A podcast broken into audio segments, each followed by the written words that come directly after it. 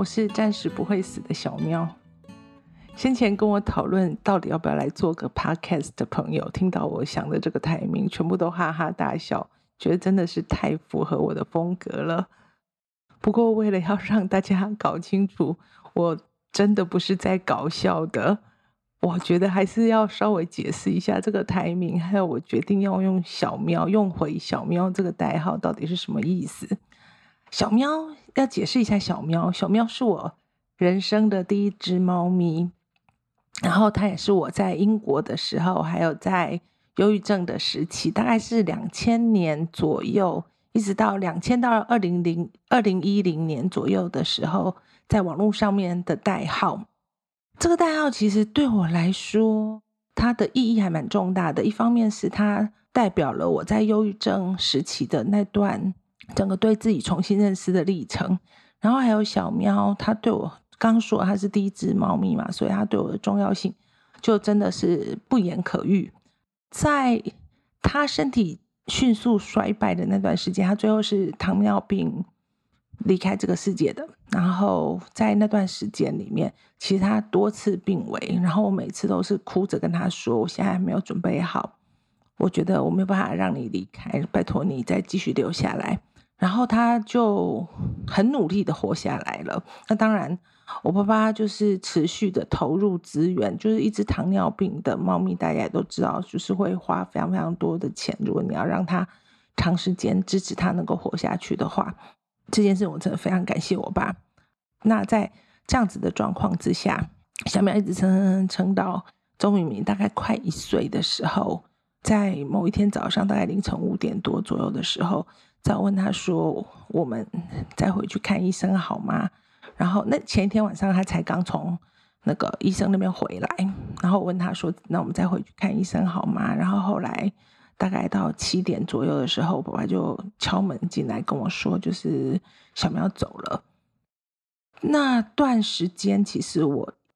一方面我忧郁症非常的严重，所以我一直在想，小喵为了我这样子的撑住或者是忍耐，到底我是不是做错了什么？我是不是多做了什么？我是不是在医疗上面对采取了过多，延长他的寿命，其实只是增加他的痛苦，一直到现在。其实我都没有办法很想得清楚这件事情，所以常常就是当我想到小喵的时候，我会有一种非常难过，或者是觉得很抱歉，或者是很愧疚，或者是就是不是只是很怀念一只你曾经养过的、对你非常重要的猫咪，而是带着许多就是一直不停的自我质疑，你到底是不是？做了一个正确的处置，这样子的感觉。好，这是关于小喵的部分。那忧郁症那段时期，大概是持续了，大概是从二零零七年左右大爆发，因为前一段的感情的关系大爆发，然后一直到我在怀孕前二零零九年的时候，已经就是逐渐缓和下来的那段时间，在网络上面有一些。活动就是以这样这个名字，这个名字作为代号，这是小喵的部分。那暂时不会死的部分，呃，大家都知道我是六月初的时候在胸部摸到硬块，然后其实那时候那天是星期六，我立刻睡不着，然后立刻上网查了医院最快可以乳房检查的时间，然后我就立刻。在当天就立刻到医院去，然后我也跟医疗人员说，就是我应该蛮确定的，因为我已经摸到了。但是我觉得，当医生就是做完了切片，然后我们隔周去看切片的结果，然后他很正式的跟我说就是啊的时候，那个时候我躺在诊疗床上，然后看他在扫，就是扫超音波，然后再重新看、重新确认的时候。我我的眼泪还是默默就一直流，我我觉得医生应该已经很习惯这样子的场景，所以其实他也没有多说些什么。我自己觉得有点有点尴尬吧，但是心里又想说啊，算了，他已经习惯了等等之类的。我那个时候其实脑袋里面完全想的事情是那小孩要怎么办？我完全没有想我要怎么办，因为说真的，说真的，就是忧郁症那段时期，呃，死对我来说是一个非常就是非常渴望的东西。大概在呃忧郁症大爆炸的很初期、最急性的时候。呃，我曾经就是到我们家，我们家在我们家那时候住在十六楼，是顶楼，然后我就到十七楼去，然后就往下看，然后我在上面待了非常的久，然后我就忽然想到说，嗯，隔天就是妈妈的生日，我想要他的生日变成什么样子，我我就下楼了，我就没有我就没有待在他上面，但是在那之前，其实我在那上面待了。很久，应该是很久的时间。其实我自己已经不太有记忆。我我是从那一个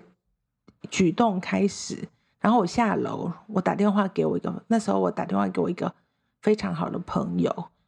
他完全没有安慰我，相反的，他是就是开始大骂我，就是你去死好了，你既然那么想死，你去死好了，你觉得这样子值得吗？这个人值得你这样做吗？等等之类的。然后我就是一直哭，一直哭，一直哭，就是从那个点开始，就是我终于承认，然后面对我自己，就是已经生病很严重的事实，然后就开始很长一段，就是面对自己，就是已经就是就是被击垮了这件事情，我很难去形容当时在屋顶上的那个感觉，然后还有整个疾病的过程当中，你始终不知道活着到底是。为了什么，或者是其实死亡一直是充满诱惑的，但是它非常困难，因为你有非常多的拉力拉着你。那个拉力的意思其实是，当你站在高楼的时候，其实你会非常的恐惧。就是人，我我觉得那个当下人的害怕真的是一个 自我保护的机制。就是当你非常害怕的时候。其实你会迟疑，你会不敢真的下手，真的不敢去，就是冲动的去做你一直想着要去做的事情。虽然那个死亡的诱惑是那么强大，但是相反的，恐惧的阻挡力量可能也是那样的强大。所以这个时候，什么东西会拉住你，让那个恐惧无限制的放大？我觉得其实是在这个世界上跟其他人的连接，到底有没有让你在意到？就是觉得，就是那个痛苦在别人身上是会让你觉得难过的，让你觉得在意的，或者是你情愿承受痛苦，也不要让他们那么痛苦。我觉得这有点很难解释。总之呢，就是。跟这个世界上的人的连接，还有对于那个高度的恐惧，我觉得不是对于死亡的恐惧，诶，是对于那个高度的恐惧，那个是非常身体性的反应，不是你说就是就不要怕，就跳下去就好了啊，这是没有办法的，真的是没有办法的。好，所以那个时候我就深刻的体会到死亡的诱惑是多么的强大这件事情了。所以那个时候，其实是你要很努力才能够去死，就是你要克服那么多的恐惧，跟克服那么多，就是这个世界上对于跟其他人的连结这件事情的不舍吗？或者是就就是对于其他人会因为你而受苦的不舍。可是今天离癌这件事情，除了那个当下，我在想，终于到底该怎么办的时候。我有一种就是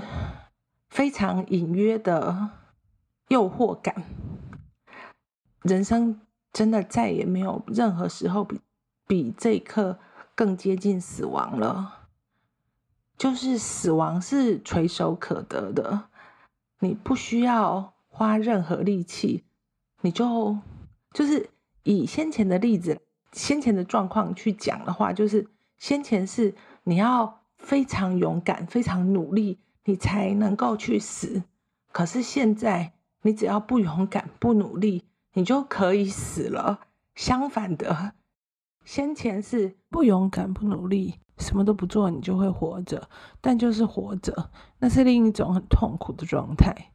可是现在不勇敢、不努力就可以去死，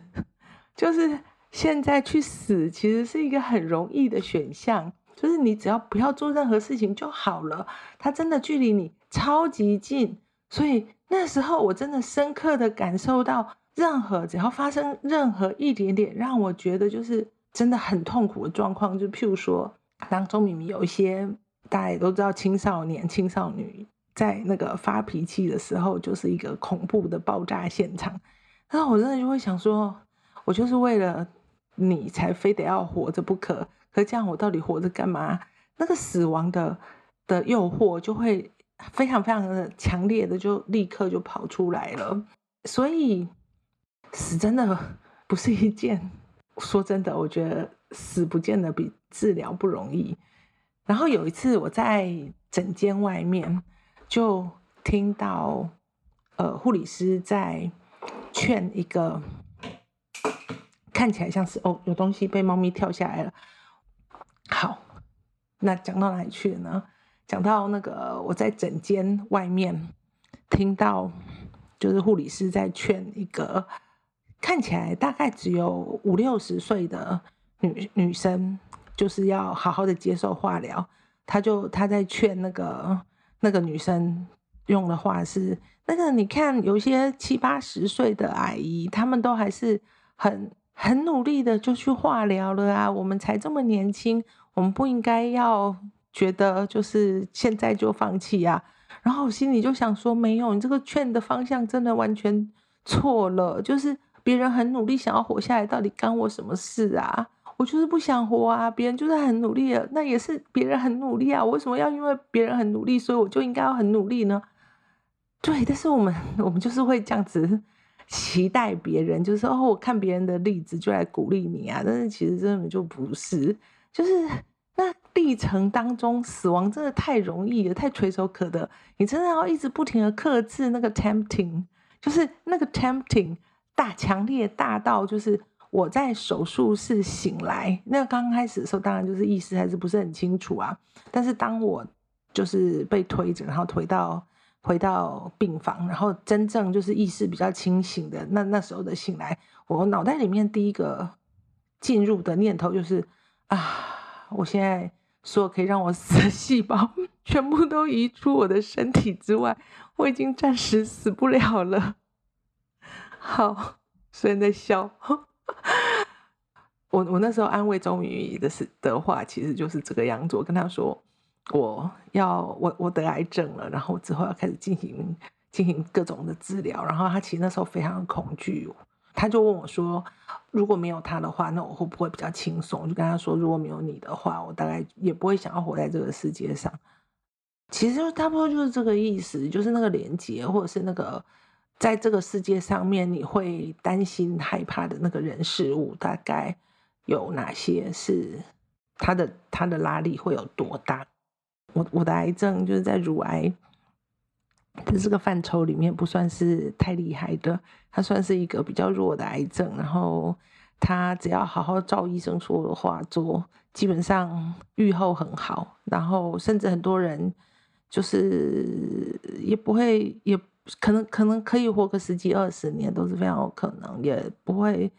也不会很快就死掉，也不太会有后面就是快速的复发等等之类的。但是前提就是要好好的照医生的方法去做去治疗。呃，我在中秋节那天去做了人工血管的植入，那人工血管其实就是为了要让之后的化疗就是要打药进去是比较容易、比较顺利的嘛。但是人工植管血管植入，老实说它有点点超过我当时对自己的评估或者是想象，因为它是一个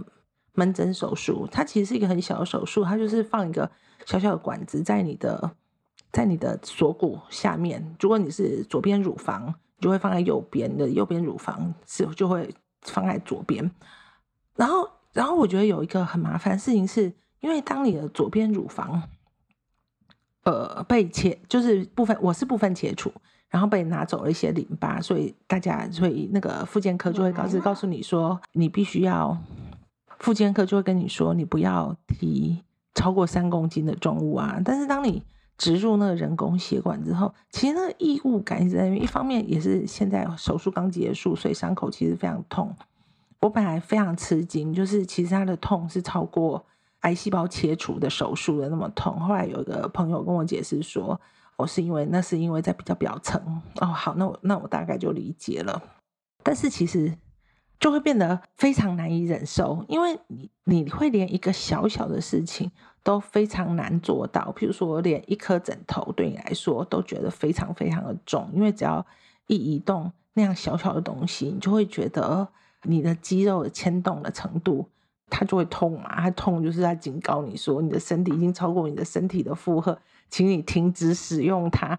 这就是。大家先前有看过一本书，叫做《疼痛是神给你的礼物》嘛？因为疼痛就是一个阻止你继续做下去的机制。如果你一直继续做下去的话，你那个地方就会受到很大的伤害。对，但是这算礼物吗？我觉得对我来说，在这段时间里面，那个烦躁这让我体会了，就是作为一个非常独立，